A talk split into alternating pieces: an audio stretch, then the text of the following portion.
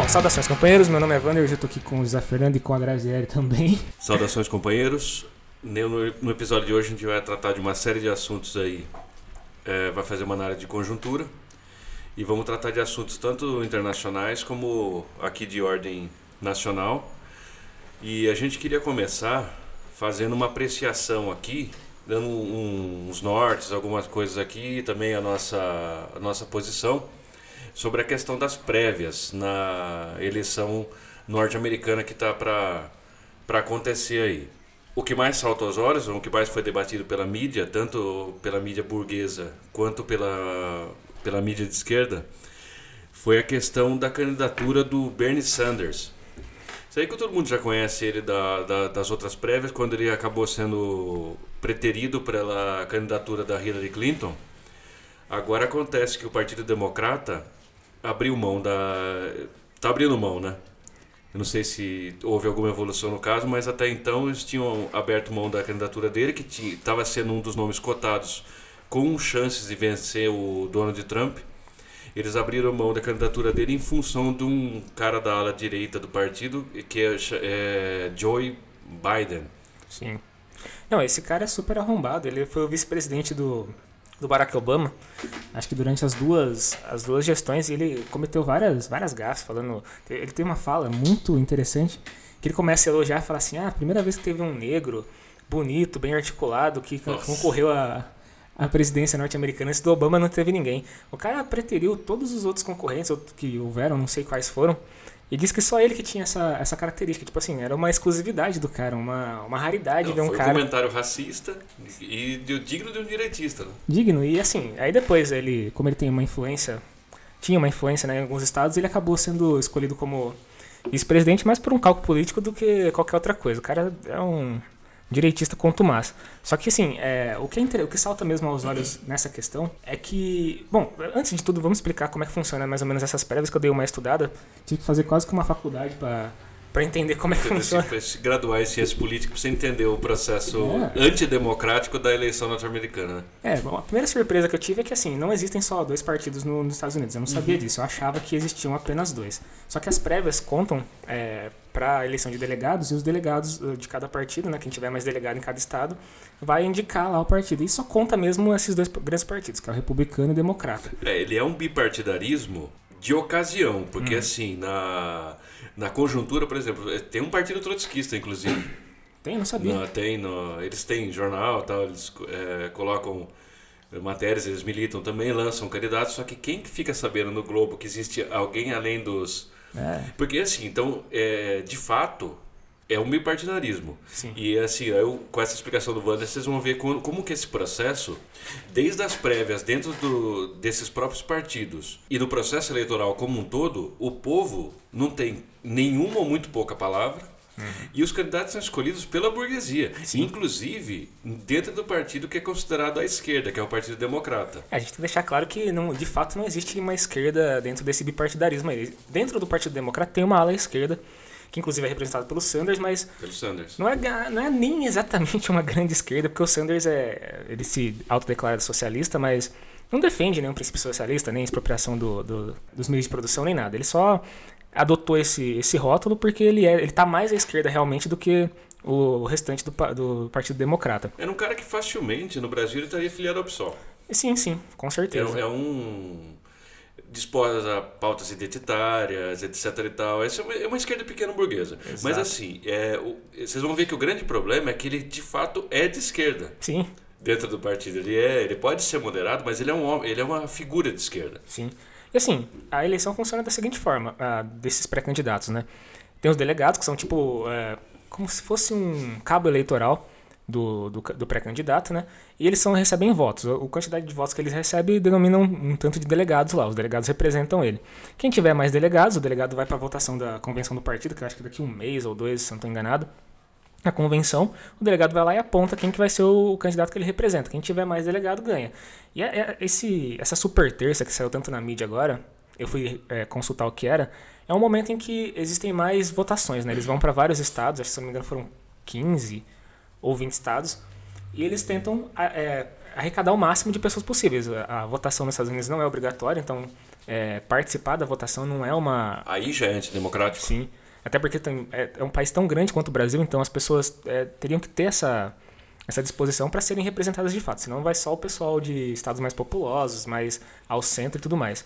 Mas a questão é essa: eles escolhem os delegados, os delegados vão e votam, e aí você tira um, um, um candidato. No caso do, do Partido Democrata, o Sanders aparece como um representante da é, das minorias e dos negros, hispânicos e tudo mais. E isso é um, é um confronto, é um conflito muito grande dentro do, do Partido Democrata, que, por exemplo, teve o Bloomberg, que saiu, não sei se você viu, ah, que é um, um bilionário que está afiliado ao partido teoricamente de esquerda. Esse ele, cara... ele é a ala direita do. Junto com o Biden, ele é a ala direita do, dos democratas. Né? É, esse cara investiu 500 milhões de dólares para concorrer à, à, presidência e eles desistiram, né? Ele mais uns três ou quatro candidatos que estavam nessa disputa desistiram do dia para noite para apoiar o Biden é, contra o Sanders, porque eles não aceitam a candidatura do Sanders, não aceitam o rótulo de socialista, eles têm uma uma rusga enorme com, com a candidatura dele e não vão aceitar, porque assim, representar os negros, os hispânicos, é, a classe operária, é uma coisa que está completamente fora do escopo do, do Partido Democrata, o partido que teoricamente é de esquerda, eles não aceitam isso, e eles estão é, sabotando a, a candidatura do, do, do Sanders, né? Ele perdeu essa super terça aí, se eu não me engano, o placar ficou em 10 a 5, uma proporção assim, sabe? É uma coisa é, avassaladora, assim. Foram muitos votos perdidos nessa, nessa super terça, e o que demonstra que os, as manobras, os, o que eles estão fazendo para impedir a candidatura, está surtindo efeito. Não vou afirmar agora que o Sanders vai perder, eu acho que não dá para dizer isso. Mas o, o Partido Democrata está encaminhando tudo para derrubar o Sanders e impedir que ele, que ele concorra em favor desse arrombado aí do Joe Biden. É, o que a gente tira de conclusão desse, desse fato é que a crise, mesmo com uma crise extraordinária é, política nos Estados Unidos, que passa pelas tentativas de impeachment do Donald Trump, é, o Trump não era, só a gente vai. A gente já assinalou isso em alguns artigos e aqui no, no, no podcast algumas vezes, mas assim, embora o Trump tenha ganho, ele não era unanimidade na burguesia norte-americana. Inclusive, ele era preterido em favor da, da Hillary. Uhum. O, a, a vitória dele causou um mal-estar entre a burguesia de Wall Street, que não fechava com ele. Uhum. Porque ele, ele tinha uma política. Agora não sei se o pessoal conseguiu colocar um pouco mais ele nos eixos, etc. e tal. Mas o que salta aos olhos é que, no primeiro momento, é, ele não grande parte da, do capital financeiro não engolia Donald Trump. É. Com as medidas protetivas, esse tipo de coisa, uma certa política que não é favorável para os negócios internacionais. Uhum. Que eles tinham em mente. Aquela Make America Great Again é, era um slogan que tinha por necessidade colocar, por exemplo, assim, de diminuir o desemprego no, nos Estados Unidos, fazer com que ele tivesse aquela aquela energia de antes, mas assim, isso não, não, não tem a ver com o que eles queriam. A Hillary falava de tirar o país do mapa. É isso que eles queriam ouvir. É, o, o imperialismo nunca aceitou muito bem o Trump porque ele é imprevisível. Que eles gostam mesmo é, como, como candidato é alguém que eles possam mandar. Um cara controlável. Exatamente. Como o Biden, por exemplo, é. a Hillary também.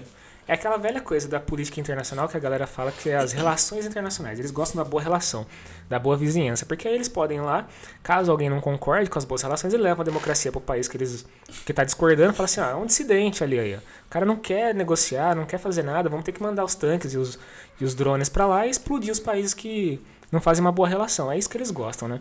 Eu acho que em relação a a, a eleição norte-americana, o, o recomendável para os companheiros fazerem a análise é observar os movimentos que são feitos contra o Sanders, porque ele é a principal, é o principal representante da, da classe trabalhadora. Não, ele não tem tanta identificação assim. Não posso dizer que a classe operária olha para ele e fala, olha, meu Deus, um operário. Ele é um intelectual, pequeno burguês. Né? Ele nem é isso, né? Ele não é um operário, mas a, a, classe operária tem se identificado mais com ele nos Estados Unidos e isso também é um resultado, a gente não pode esquecer de falar, de uma crise enorme que existe no, no capitalismo nos Estados Unidos também.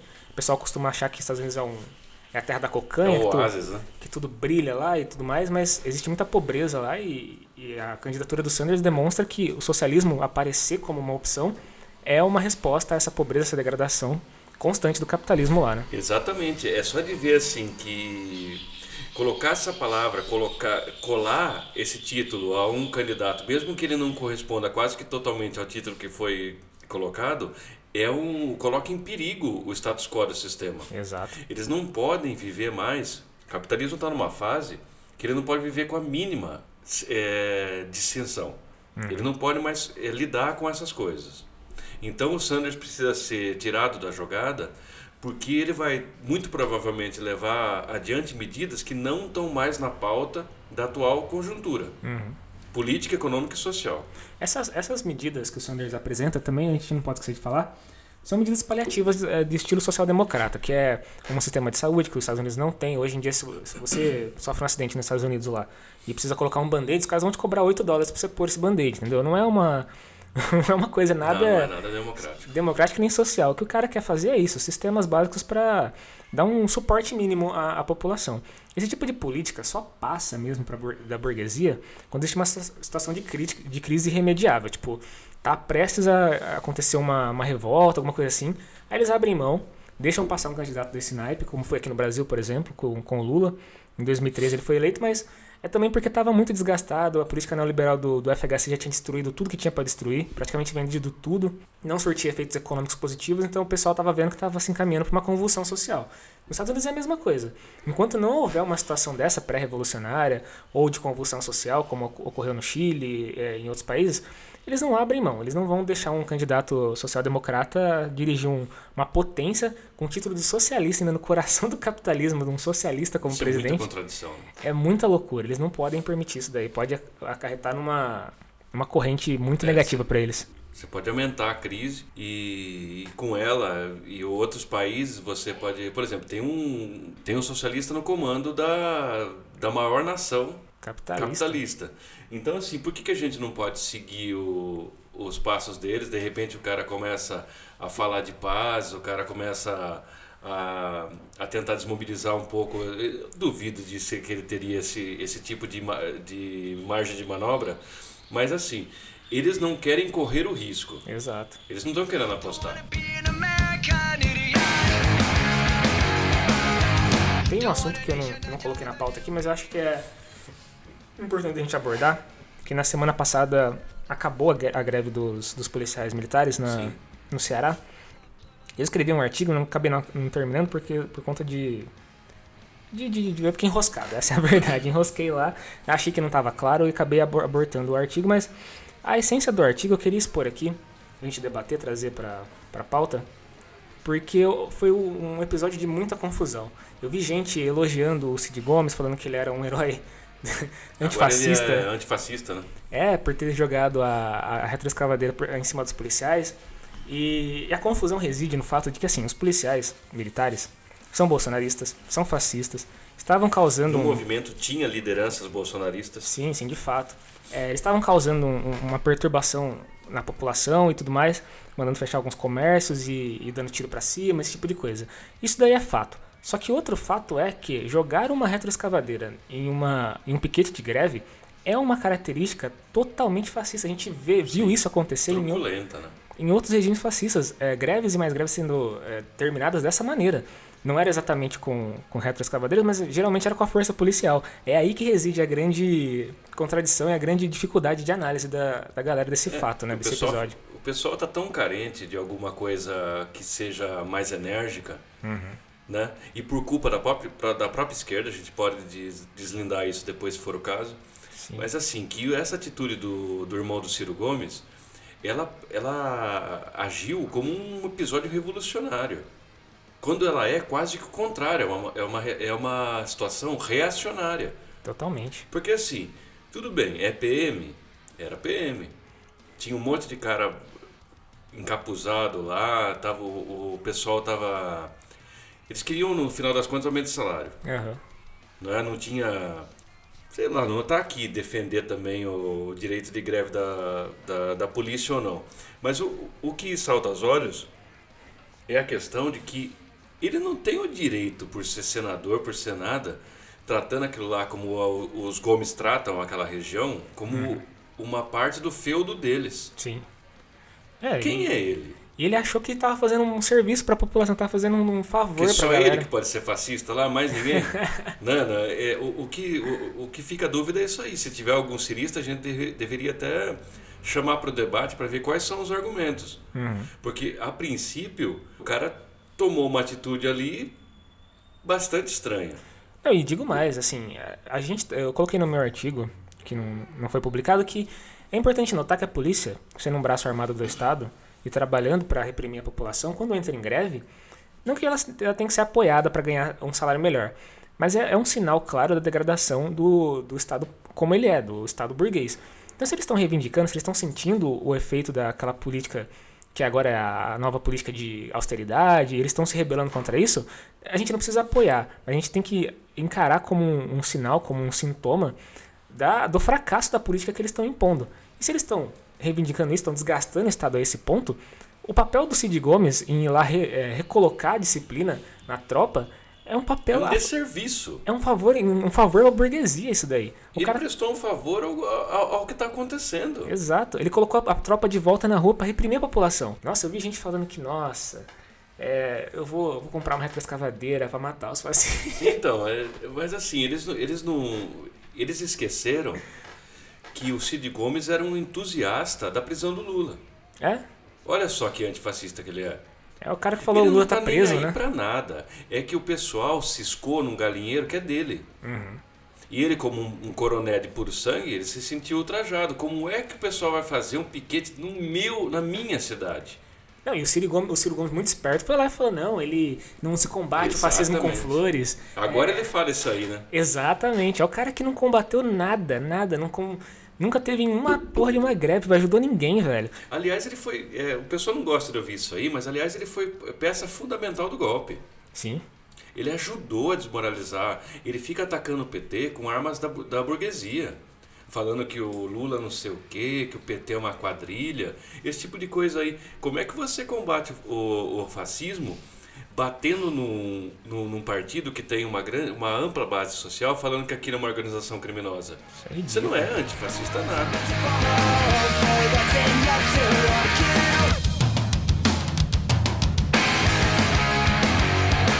Bom, então, é, a partir desse episódio aí, deixando claro nossa posição de que é, o que foi feito ali na, no Ceará é uma prova de que os, os irmãos Gomes são super direitistas, não o contrário a gente pode se aprofundar na realidade brasileira que também está indo para uma, uma instância, para um momento que demonstra uma degradação total do, do regime político é, dentro do marco desse novo, é, dessa nova política de austeridade que eles querem impor para aumentar o PIB, né, para aumentar a produção é, de riqueza no país. E a gente já viu que isso não dá resultado nenhum. Coloquei na, na pauta a notícia que saiu recentemente agora, ou melhor, a notícia que saiu recentemente, né, de que o PIB cresceu em 2019 1,1%. Quando ele é o, é o famoso PIBinho. É, né? o, o PIBinho do tamanho do, do pipi do Guedes cresceu o PIB brasileiro.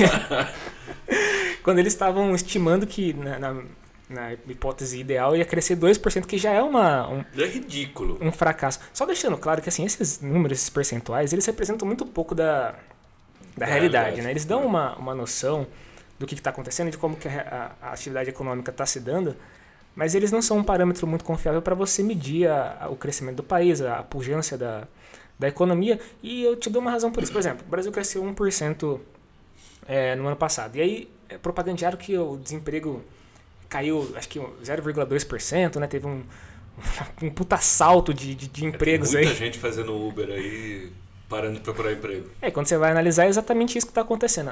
o desgaste econômico nas famílias vai fazendo com que as pessoas aceitem trabalhar em, em condições precárias, condições precárias, subempregos. E isso faz com que a, o percentual mude um pouco, mas não quer dizer que está crescendo nada. Trabalhar de Uber, trabalhar de, de rap, entregando Uber Eats, essas coisas, é uma forma de, de trabalho sim, mas ela não dá uma dimensão do crescimento industrial, que é uma, um grande motor da economia, é, do, do, desenvolvimento tecnológico da, da indústria. Essas coisas não são medidas muito bem pelo PIB, não tem, não tem como você retratar elas muito bem. O que tem é o conjunto de riquezas que foram produzidas, você vai lá, soma tudo, vê quanto é que deu e acrescenta em porcentagem. Mas assim, não retrata muito bem o que está acontecendo. E esse 1%, mesmo que fosse em 3%, é, então esse, esse, esse crescimento, por exemplo, se fosse em 3%, não retrataria um crescimento real, porque junto desse crescimento vem uma, um crescimento da inflação, um crescimento dos custos, dos gastos, de tudo que o país produz. Esse número não retrata um crescimento real não, não se converte diretamente em benefício para a população, isso que é muito difícil das pessoas entenderem. Eu vejo muita gente comemorando é, crescimento na bolsa, eu acho até engraçado. Nossa, isso aí é muito idiota de fazer. A bolsa cre cresce lá, sei lá, vai para 80 mil pontos. O cara fala, nossa, olha essa bolsa, olha isso, que maravilha. Eu falo, meu amigo, você tem é, ações na bolsa, você é dono da Petrobras. Do contrário, o que, que, que, significaria isso aí? nada. Não se reverte em nada diretamente para a população. É igual os capitalistas. É igual a questão que eles estão com o dólar agora. O dólar é uma questão muito crucial, a gente tem que analisar aqui no detalhe, porque eu acho que, não sei se os companheiros é, voltaram a atenção a isso, mas é muito importante de entender de que por que o dólar está numa alta disparada dessa aí. Inclusive, se for, sei lá, ver economistas na internet, se tiver saco para isso, eles vão dar uma série de, de fatores, de índices que são é, que se juntam e fazem essa, essa alta ou coisas que, que baixam o dólar, etc. e tal. Eu vi até um pessoal na tava pesquisando alguma coisa para falar hoje e eu vi um ou dois canais do pessoal falando sobre a alta do dólar. É patético. Eles culpam tudo para não colocar o principal elemento que é uma crise política do governo Bolsonaro. Uhum. Inclusive, com todas as reformas que, é, que eles passaram, sim. Eu falei assim, ah, as reformas não tiveram tempo de tomar fôlego. Teve sim. Eles estão desde o governo golpista do Temer, com a PEC de congelamento dos gastos, em seguida a reforma da Previdência, a reforma trabalhista, todas essas coisas que eram é, vistas como um oásis para que os investimentos fluíssem para o país, estão totalmente na contramão. Os caras tiraram 44 bilhões de dólares do país, tá certo? Os negros não estão tá investindo porra nenhuma aqui. E o Guedes falou que não tem evasão disso aí. Não tem fuga de dólares. Se isso não for fuga, você... eu não sei o que, que ele chama de fuga. Tudo bem que ele é um, um cara com um intelecto muito curto, mas assim, para não perceber isso aí, é ridículo. Essa coisa da, da fuga de dólares, do, fuga de, de capitais no, no, Brasil, vem ocorrendo já faz tempo, desde o golpe. A galera falou assim: ah, quando tiver o golpe vai melhorar. Quando tirarem a Dilma, né? Não, não, não é ter o golpe. Quando tirar é, a Dilma. o PT, melhora. Melhora tudo. Aí entrou o Temer: ah, não, quando fizer reforma, melhora. Aí fez reforma, fez outra, fez outra, fez outra. A realidade, é, assim, no e crua, a gente assinalou em outros episódios, é que essas reformas elas visam passar o preço da crise econômica para o trabalhador. Então, assim, qual que é o limite para explorar o trabalhador? É o limite da subsistência. Quando o trabalhador tem a grana só para subsistir, tá, tá no grau certo de exploração. Então, assim, você não pode ter um sistema de saúde bom, você não pode ter nada, não pode ter uma educação legal, é, um sistema previdenciário bom, porque isso tudo suga da, da economia nacional, suga do, do bolo do dinheiro que é arrecadado no Brasil, é, o dinheiro que eles pagam para a dívida pública, que é um negócio que a gente Exatamente. também já explorou aqui. A dívida pública é um ralo de dinheiro aonde vai sendo jogado tudo que é produzido de riqueza é, no Brasil em forma de imposto, né? O, governo arrecada é, é um e paga. parasitismo financeiro, né?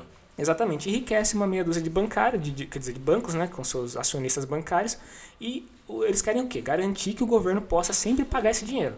Não interessa como. Então, se você não vai ter uma educação e uma saúde legal, não interessa. O interessa é pagou a dívida, eu tô feliz. É assim que funciona a mente desses caras. Né? E, e assim, mesmo isso vem dando errado. Exatamente. Porque o pessoal fala assim, tem uma coisa, é, nos índices capitalistas e burgueses de avaliar a situação econômica de cada país, tem uma coisa que chama o risco de investimento. Uhum. Por exemplo, o risco Brasil. Isso aí que é assim, quanto que vocês são submissos o bastante para aguentar as nossas reivindicações? Não está dando certo. O pessoal pode falar assim, mas como que não está dando certo? Tem um cara de extrema direita que colocou com plenos poderes um ministro que ele é caro às ideias da escola é, de Chicago, né? Uhum. Ele é um Chicago boy, com ideias que eram da época do Pinochet. Por que, que não está dando certo? Porque o governo Bolsonaro está em crise. Os investidores, assim, por, assim, por que, que sai capital do Brasil? Porque os caras não têm a, a devida segurança que não vai ter uma revolução, é, uma convulsão política no país. Uhum. Porque assim, existe, esse pessoal é muito inteligente, eles têm analistas olhando a situação. Você viu, tira o dinheiro daí que esse cara não, não tá bambeando no cargo. O Bolsonaro, em suma, Bolsonaro não passa as garantias para a burguesia que ele é sólido bastante para que eles possam investir no país. É isso aí. Uhum. Por isso que não está dando certo. Não, e nem vai dar. Essa, isso causa um, um, ciclo que é assim. a coisa não decola. O plano econômico dos caras não decola por conta do, do, do entrave político. O entrave político se agrava por conta do entrave econômico. Isso gera um ciclo vicioso que leva o, o, a situação política e econômica do Brasil para baixo. Qual era a solução para isso? Qual que foi posta várias vezes essa solução? Tirar o governo Bolsonaro. Sim. Já se falou, a gente repete isso todo episódio, né? Quase nosso mantra aí. É, vários partidos têm levantado isso, organizações é, mais conscientes têm chamado também para derrubar o governo, acabar com essa, com essa patifaria.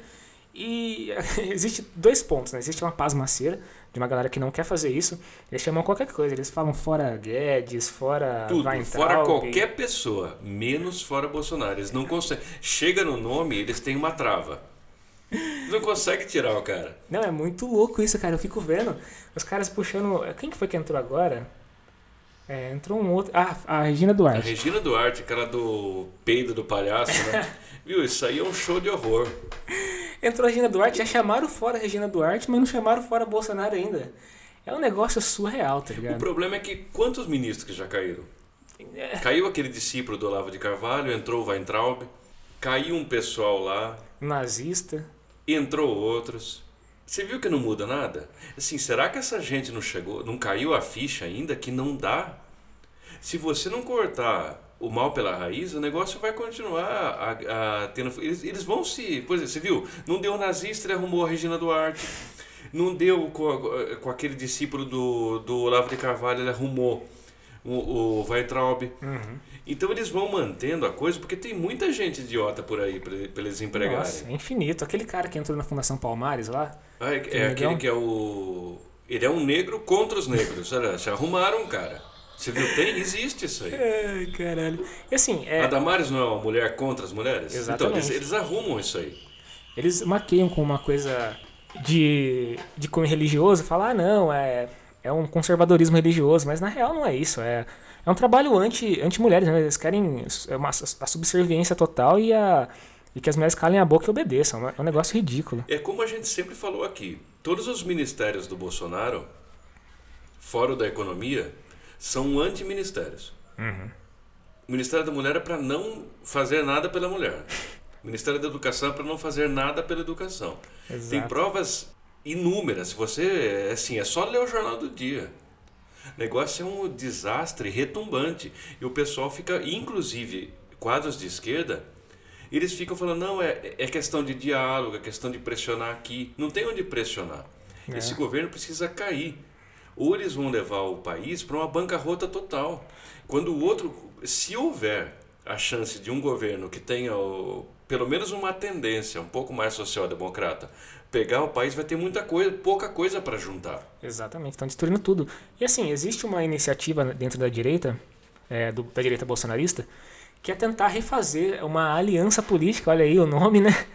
Que é a Aliança pelo Brasil, que é o partido que o Bolsonaro quer, quer fundar só com a pura cepa do, do bolsonarismo. Né? Ele quer colocar só gente muito fascista mesmo e tirar a galera que ficava entravando dentro do, do PSL as medidas ridículas que o governo tinha. Então, assim, eles tentaram fazer, eles estão tentando fazer, na verdade, né? Mas a realidade, ela é cruel, né? Mostra que o, o pacto político... apoio. O pacto político que eles estão tentando propor já não funciona do início, né? Isso aí desvenda duas... É, duas coisas, duas, duas lendas que estavam sendo contadas desde as eleições, que uma, o governo Bolsonaro é legitimamente eleito. Mentira. Uhum. Foi uma fraude eleitoral. Segundo ponto, ele tem apoio na base popular. Isso é mentira. Pode até ter mas é muito residual. Uhum. Porque o cara não conseguiu oficializar, registrar um partido. Ele não teve 50 milhões de votos? Cadê então, a galera agora? Por que, que o pessoal não entra no partido dele? É porque não é o povo. Não, o povo que votou nele votou por uma questão de uma metralhadora da mídia diuturnamente contra o PT. Uhum. Muito provavelmente pela ausência do Lula nas eleições. Com certeza. E outra coisa, ficou bem claro de que a, a base de apoio do Bolsonaro, que é a classe média de direita, não é o bastante para que ele funde um partido. Exatamente. Aí está desvendado esses problemas. E aí fica claro porque que ele não consegue governar o país. Ele não tem base popular para governar essa. É importante comentar também que vai ter essas manifestações agora no dia 15 de março, que é uma manifestação para colocar os, os, os fascistas na rua e demonstrar algum apoio popular ao governo, tentar arrecadar umas assinaturas. É tudo uma coisa orquestrada é, aí, né? Orquestrada para demonstrar que ele tem alguma força política, algum, alguma legitimidade, mas que na real é uma reação desesperada da, da base do governo a esse fracasso que tem se demonstrado a, a, política do Bolsonaro, a política desse governo. E assim, uma outra resposta também está sendo tentada é, pelos partidos de esquerda dessa vez é a famosa Frente Ampla. Esse, ah, sim, isso aí tem que ser discutido. É, é essa iniciativa ela começa no parlamento, obviamente, né, com deputados como o Freixo. O Marcelo Freixo. É, os deputados do PT, do PCdoB também. Que, tem, que eles têm comunista no nome, socialista no, no título, mas eles são é, parlamentares por acepo. Eles são social-democratas no máximo e que esperam se, resolver tudo no, nos marcos da instituição, né? É, são, são, numa palavra, são direitistas, né? Exatamente. Eles fazem essa coisa da, da, do, da frente ampla e eles incluem pessoas como o Rodrigo Maia, que para eles é um, é um democrata, Fernando é uma pessoa... Cardoso. É uma pessoa... Aquele, aquele abutre são... neoliberal que, que jogou milhões de pessoas na miséria. E na visão deles, a frente ampla pela democracia, né, contra o fascismo, ela, ela tem espaço para colocar gente que é fascista. Então, é assim, aquele assim, chama a galera e vê no que dá. Não existe isso aí. Não. Esse frente amplismo aí, ele já começa errado. Você não pode se aliar às pessoas que ajudaram a colocar o país na situação onde ele está. Esse pessoal votou no Bolsonaro. E a política deles é a mesma do Bolsonaro. Não existe frente ampla para fazer a mesma política que já está sendo feita. Isso aí, onde você vai parar com isso? Não tem solução. O pessoal, eu queria que a gente comentasse aqui, é meio de improviso, mas a gente pode comentar porque isso aí é do, é do cotidiano.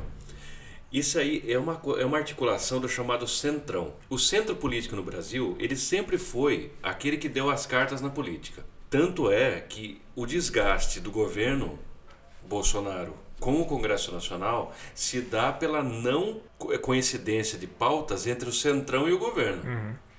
Não é nada assim, não é nenhuma resistência. Eles não estão resistindo porque eles não são bolsonaristas. É porque o Bolsonaro não está rezando conforme a cartilha que eles querem. É, e o Centrão ele nada mais é do que um, um, partido fisiológico. É como se fosse um grande partido fisiológico que está ali pelos interesses de emendas parlamentares, de votação de propostas que são, são capitaneadas. profissionais, são é, gente de, de, desse naipe aí. Eles não têm nenhum compromisso real com a população, nem com nenhuma organização popular.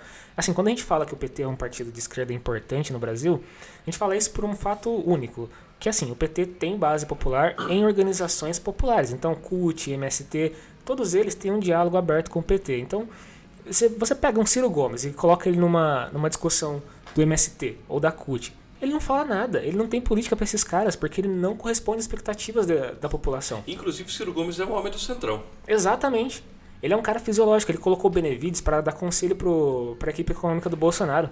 Esse é o Ciro Gomes. Ele queria conciliar com o Bolsonaro. Exatamente. O Centrão é ele isso. Ele quer que o Bolsonaro fique lá. Ele é. não quer que caia. É ruim para ele. E a desculpa deles é assim: ah, não é bom para a democracia se outro presidente for imp é, impeachmentado, a gente tem que jogar o jogo nos marcos da democracia e tudo mais. Como se tirar um presidente antidemocrático fosse alguma coisa antidemocrática. Olha que não, falta de lógica. Não tem, não existe isso aí. Pra gente que pensa um pouco fora dessa loucura aí ideológica que esse povo vive bêbado, é o seguinte, eles tentam, eles estão tentando se adequar ao golpe de Estado, porque assim, o, o, governo Bolsonaro é a continuação do golpe de Estado. Uhum. Isso não tem nada de democrático, isso não tem nada de republicano. Bom, eu acho que a gente se encaminha aqui para o final da, dessa análise de conjuntura. É, deixando claro uns recadinhos aí que a gente se atrasou alguma, alguns episódios e tudo mais, mas está voltando aos poucos a, a regularizar. O funcionamento normal. o funcionamento normal. Vai parar de novo, muito provavelmente, no, nos próximos meses aí. É, por coisas boas, não, não, por coisas ruins, mas vai dar uma, uma, uma, travadinha aí, básica, mas a gente vai regularizar de novo, porque a gente sempre faz isso. Então, não espere uma grande regularidade, mas é, vai ter. Eu gostaria de até deixar a ideia de que os companheiros que quisessem manifestar em função de pedir algum tema ou algum livro que quer que seja esmiuçado aí, debatido, tá à vontade nas redes sociais, nos canais de comunicação aí que vocês que são costumeiros, né? É só pedir lá e a gente vai fazer. Caso não haja nenhuma manifestação, a gente vai escolher aí uma obra e tal e debater. Tem algumas aí na, na agulha, na ideia. E é isso. Muito obrigado, companheiros, e até a próxima. Fora Bolsonaro.